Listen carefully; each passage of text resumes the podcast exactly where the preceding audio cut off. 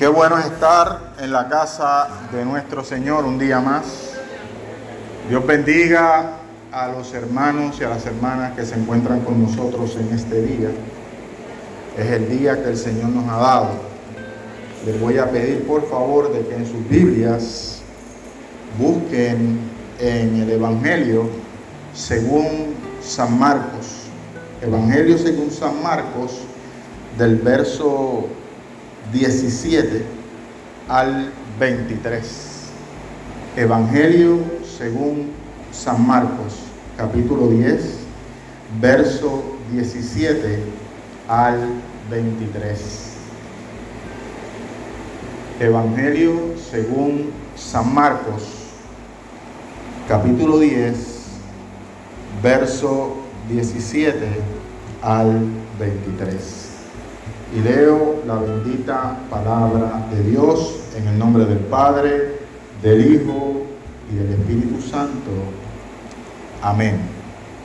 Al salir él para seguir su camino, vino uno corriendo, hincado de rodilla delante de él, le preguntó, Maestro bueno, ¿qué haré para heredar la vida eterna? Jesús le dijo, ¿por qué me llamas bueno? Ninguno hay bueno, sino solo uno, Dios. Los mandamientos sabes, no adulteres, no mates, no hurtes, no digas falso testimonio, no defraudes, honra a tu padre y a tu madre. Él entonces, respondiendo, le dijo, Maestro, todo esto lo he guardado desde mi juventud. Entonces Jesús mirándole, le amó y le dijo, una cosa te falta. Anda, vende todo lo que tienes y dalo a los pobres. Y tendrás tesoro en el cielo. Y ven, sígueme tomando tu cruz. Pero él, afligido por esta palabra, se fue triste. Tenía muchas posesiones. Entonces Jesús, mirando alrededor, dijo a sus discípulos, cuán difícilmente entrarán en el reino de Dios los que tienen riquezas. Gracias Señor por tu bendita y poderosa palabra. La misma sea de fortaleza, aliciente y sabiduría para nosotros tu pueblo. En Cristo Jesús lo pedimos. Amén, amén, amén. Pueden sentarse, por favor, amados. Compartí con ustedes la porción más conocida como el joven rico y Jesús. Donde se nos trae una de las experiencias en las cuales Jesús trae a conocimiento a un joven sobre las circunstancias de su vida. Marcos lo relata en tal forma en la cual nos lleva a nosotros a poder aprender ¿Qué es lo que marca la vida del ser humano? Para los judíos, ser una persona rica, ser una persona pudiente, ser una persona que tuviera dinero, para ellos era ser una persona importante. Para ellos era ser una persona educada. Para ellos era ser una persona reconocida en todos los aspectos sociales. Y no solamente esto, sino que también ellos habían puesto dentro de sus creencias de que porque la persona era rica, ya automáticamente tenía el favor de Dios. O sea, como dicen acá en nuestro país, debido a que era rico, ya él tenía el cielo gano.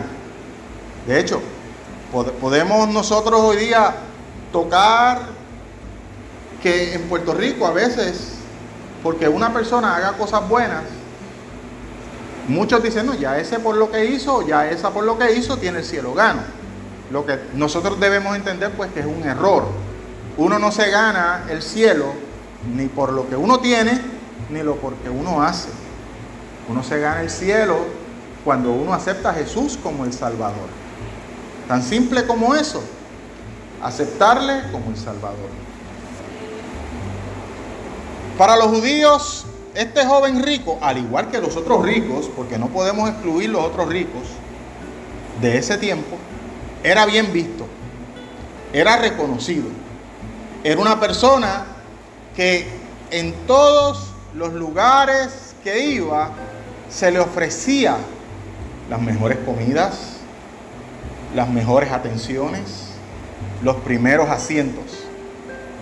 Era una persona que debido a que era rica, siempre estaría bien vestida, siempre tendría sirvientes a su alrededor, sería una, una persona que tuviera distintos tipos de prendas para dar a conocer quién él era. Hay veces pues que hoy todavía vemos esas circunstancias. Hay personas que para dar a conocer que son ricos y pudientes, usted lo ve que tienen eh, prendas caras de marcas reconocidas con el propósito de dar a entender, mira, esta persona tiene dinero. Mira, esta persona eh, como dicen hoy día, cachín, cachín, tienen dinero que hasta que cuando se muera ese dinero va a sobrar. Y de hecho, déjenme comentarles, se han, dado circunstancias en personas que han tenido tanto y tanto dinero que cuando mueren, ellos quieren que los entierren con su dinero, como si ese dinero fueran a utilizarlo después de la muerte. A todos aquellos dentro del ambiente del pueblo de Israel veían en este joven y en todos los ricos personas que emular. Todos querían ser igual a ellos.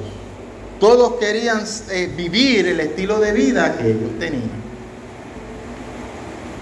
Lamentablemente, debido a las distintas circunstancias de vida que ellos tenían, ellos no podían estar en un solo lugar. Ellos tenían que ir a hacer negocios. Y en uno de esos viajes es que este joven encuentra a Jesús. Dice claramente que Jesús estaba en el camino. Pues quiere decir que esto no sucedió en una aldea, en un pueblo. Esto sucedió en el camino. Y en ese lugar él reconoce, este joven reconoce. De hecho, la Biblia no nos da nombre de la persona, pero solamente nos dice que, es un joven. Reconoce quién es Jesús. Por lo tanto, quiere decir de que él, en algún momento, en alguna ocasión, en algún lugar donde él estuvo, alguien le habló de Jesús. Alguien comentó de Jesús. Alguien le dijo quién era Jesús. Alguien lo instruyó en las cosas que Jesús estaba enseñando. Siempre es necesario llevar la palabra. Siempre es necesario hablar de Jesús. Siempre es necesario dar testimonio de Jesús donde quiera que nosotros vayamos, porque nosotros no sabemos quién está escuchando y está siendo edificado. Y en los momentos difíciles y críticos de la vida, se va a acercar a Jesús porque escuchó de la boca de alguien que Jesús es el que tiene el control de la vida de cada ser humano. Los ricos en el tiempo de Jesús eran personas que no solamente pasaban por las escuelas rabínicas, no solamente pasaban por las escuelas de los distintos eh, sínodos, sino que también, debido al estilo de vida que llevaban, ellos tenían que tener a alguien que les enseñara cómo trabajar sus finanzas y su economía. Durante la Segunda Guerra Mundial, muchos judíos en Inglaterra enviaban a sus hijos a universidades prestigiosas en ese país.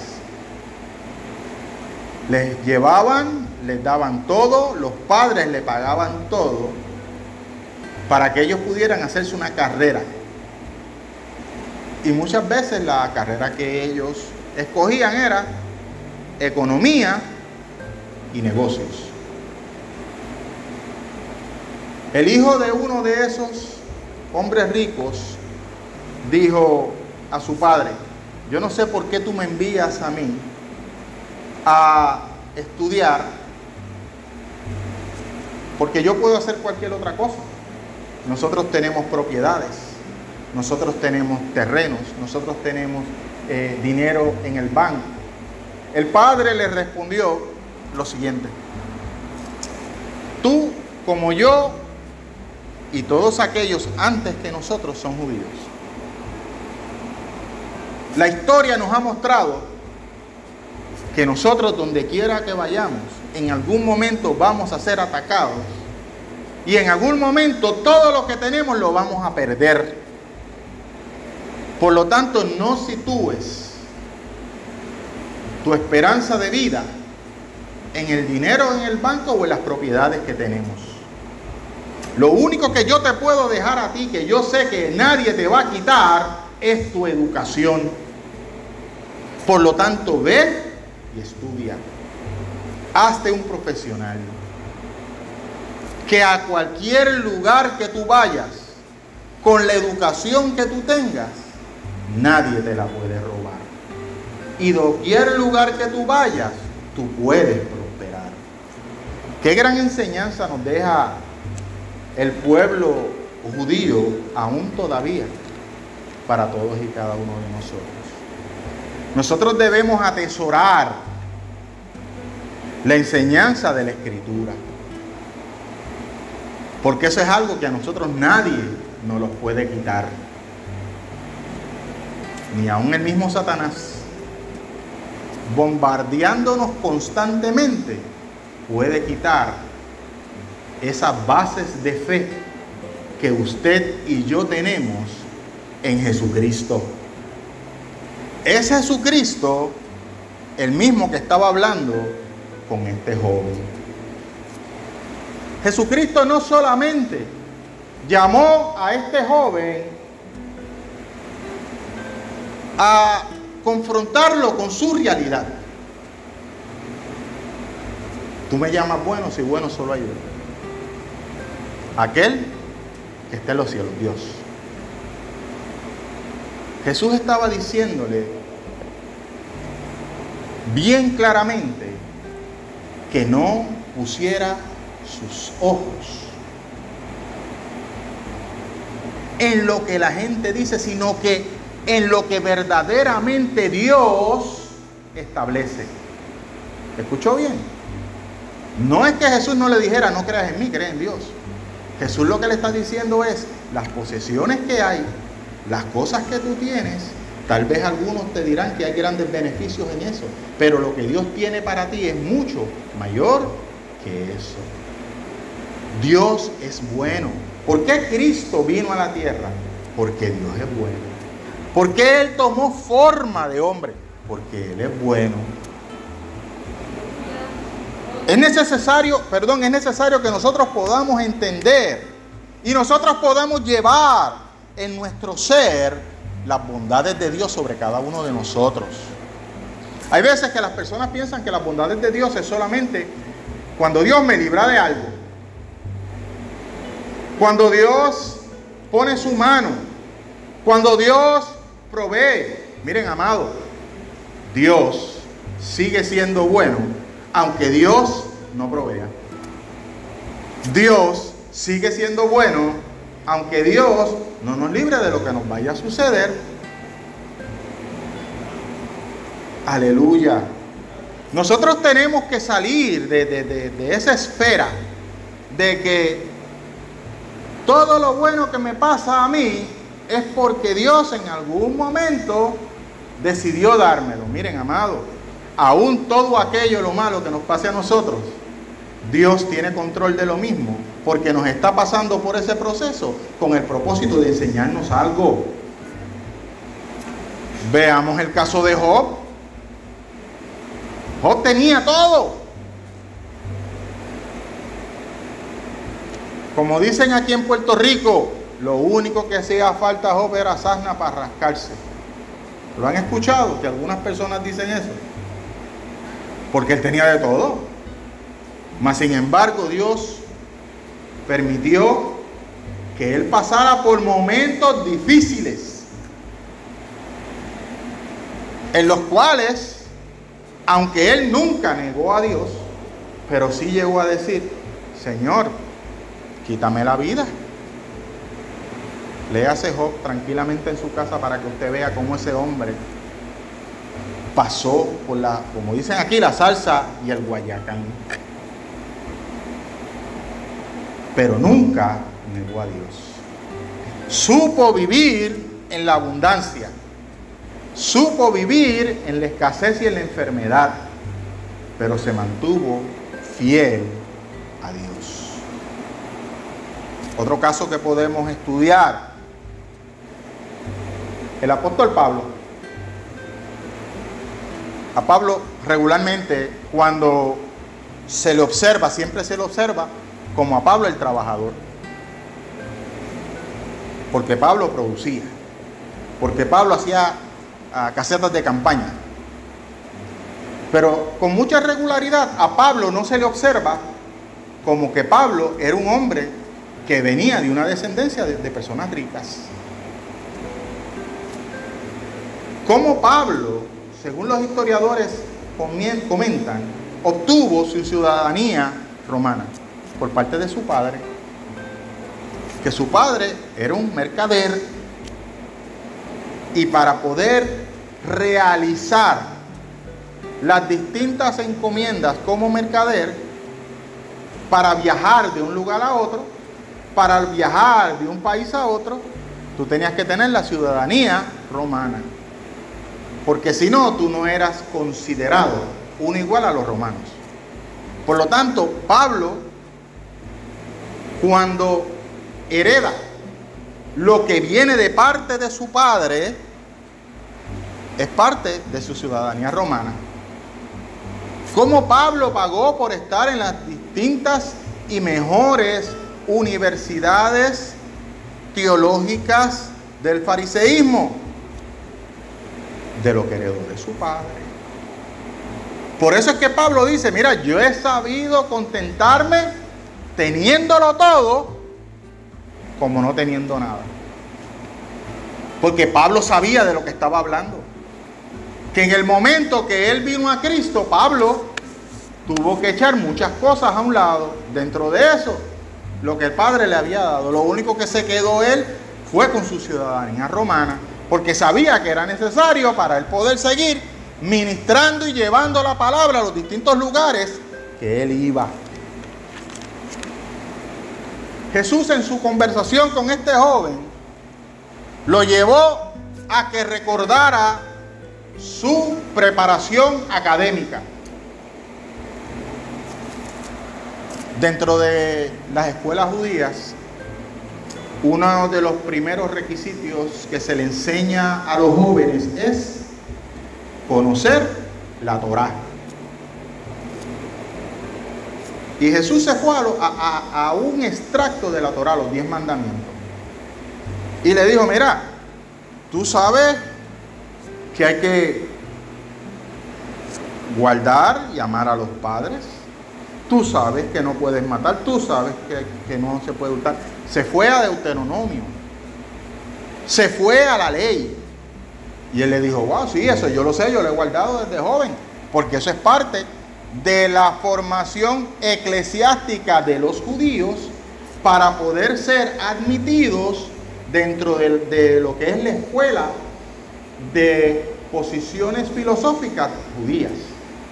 Tú tienes que pasar por, vamos a decirlo aquí como decimos aquí en Puerto Rico, una escuela primaria, una escuela intermedia y una escuela superior. Y todo eso está llevado dentro de un contexto religioso. Y lo primero que ellos le enseñan es los diez mandamientos. Él dice, no, eso, el, joven dice, no, pero yo he, guardado eso. Le dice, oh, está bien, muy bien, ahora, eso que tú tienes, las riquezas, ve y véndelas. Y de las ganancias que tengas, ve y dásela a los pobres. Ahí fue que chocó el conflicto en este joven. Porque él estaba dispuesto a servir a Dios siempre y cuando sus riquezas las mantuviera. Jesús le dio por donde a él más le dolía. ¿Por qué? Porque él estaba viendo en sus riquezas su posición. Él estaba viendo en sus riquezas sus reconocimientos. Él estaba viendo en las riquezas en aquello que podía depender ciegamente porque pensaba que eso nunca iba a terminar. Al Jesús le decirle, sal de todo esto, le estás diciendo, tú vas a ser un don nadie delante de la sociedad, pero delante del reino de Dios vas a ser reconocido. Delante del reino de Dios vas a ser reconocido. Eh, quisiera que trajéramos en nuestra memoria la experiencia de Jesús cuando Él va al templo y ve personas dando ofrendas, diezmos y primicias. Y Jesús comenta, mira aquel que fue y tenía mucho dinero y esa persona lo que quería era que aquellos que estuvieran en los alrededores reconocieran que él tenía dinero y que él daba mucho para el templo y hacía mucho ruido con su dinero cuando la daba. Pero aquella mujer que dio lo último que tenía, esa fue la mujer reconocida por lo que verdaderamente dio. Porque los otros estaban dando de lo que les sobraba. Y ellos lo que estaban buscando era el reconocimiento de los hombres. Wow, que mucho dio fulano, que mucho dio fulano. Wow, mira, está bien entregado a la obra de Dios. Wow, mira, ese hombre todo lo que tiene o esa mujer todo lo que tiene lo da para la obra. Jesús dice, no es lo que aparenta ser. Aquella mujer, viuda, pobre, sola, porque tampoco dice que tenía hijos, dio lo último que tenía. Dio lo único que tenía. Es necesario que nosotros podamos entender como cristianos, amados, que las riquezas, que el dinero, que aquellas posesiones que tengamos, para Dios no tiene ningún significado. Lo que tiene significado para Dios es lo que nosotros verdaderamente somos para Él. Lo que nosotros damos para Él. Porque lo hacemos con amor, porque lo hacemos en espíritu y en verdad. Porque nos ponemos en sus manos y somos confortados debido a que entendemos que lo que nosotros tenemos le pertenece a Él. No, yo no voy a dar mucho chavo porque yo tengo mis necesidades. Todos tenemos necesidades, día tras día tenemos necesidades. No, no, yo no voy a aumentar este, las ayudas a tal lugar por, esto, por aquello y por lo otro. Pero oye, cuando es necesidad de ir y comprarte un carro nuevo, vas y lo compras. Cuando es necesidad de irte eh, dos, tres, cuatro, cinco mudas de ropa, vas y la compras. Pero es cuando es para la obra de Dios, ponemos limitaciones. Si Dios nos pagara conforme nosotros a veces hacemos, Dios nos limitaría la luz del sol. Dios nos limitaría el oxígeno que respiramos. Dios nos limitaría nuestros días de vida. Dios nos limitaría el alimento que comemos. Pero Dios no es así. Dios en su misericordia trata con nosotros cada mañana. Voy para la iglesia, en este tiempo no tanto, pero en años anteriores que podíamos venir distintos días de culto. Ah, yo voy a la iglesia cuando pueda y cuando voy voy tarde.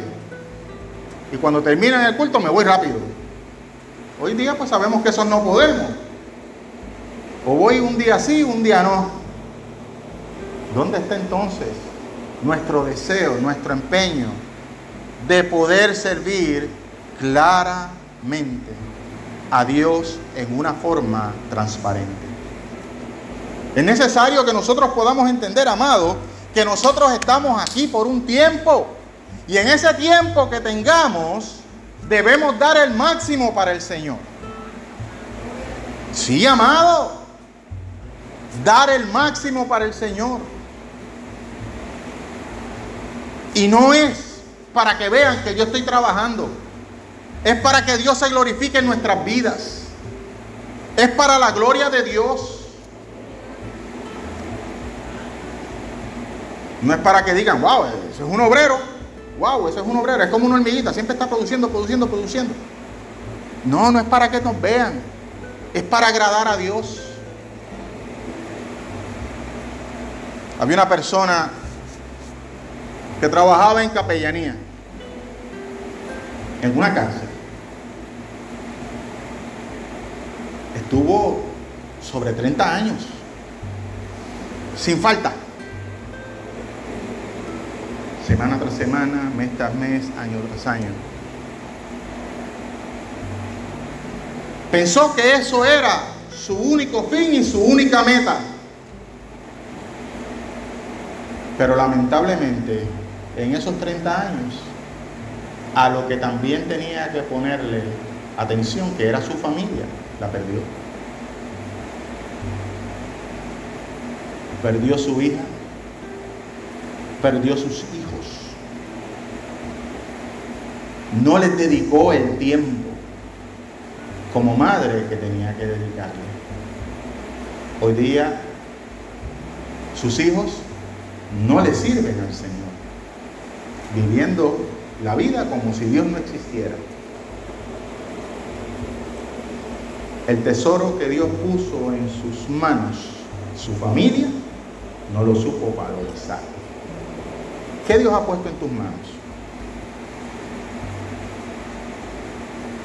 ¿Qué Dios te ha dado para que lo desarrolles? ¿O qué Dios te ha dicho que es necesario que dejes?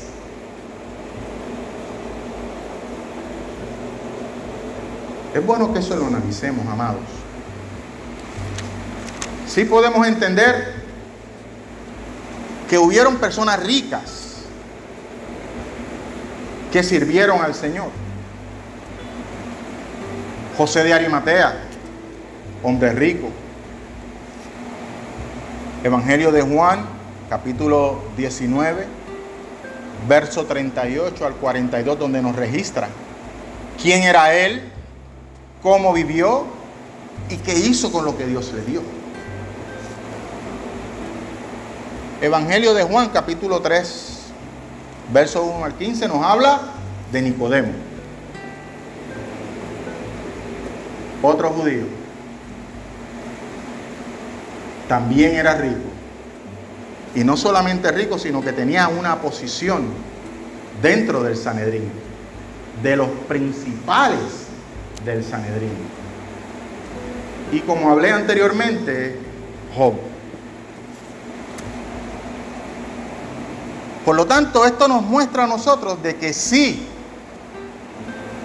hay personas ricas que han podido entender y han podido aceptar el significado de la salvación por medio de Cristo, por medio de servirle a Dios porque ellos pusieron su esperanza, ellos pusieron su anhelo en servir al Señor, Rey de Reyes nuestro Dios Todopoderoso.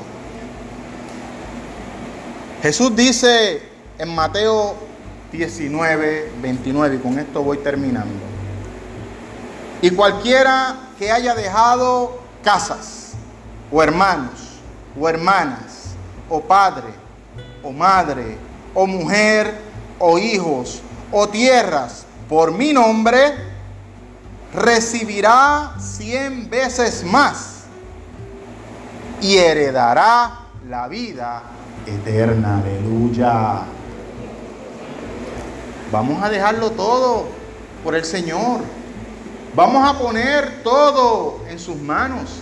Vamos a acudir a su llamado. Vamos a trabajar incansablemente para Él. Vamos a llevar la palabra que es necesaria ser escuchada para aquellos que necesitan aliento y fortaleza. Nos ponemos en pie, amados.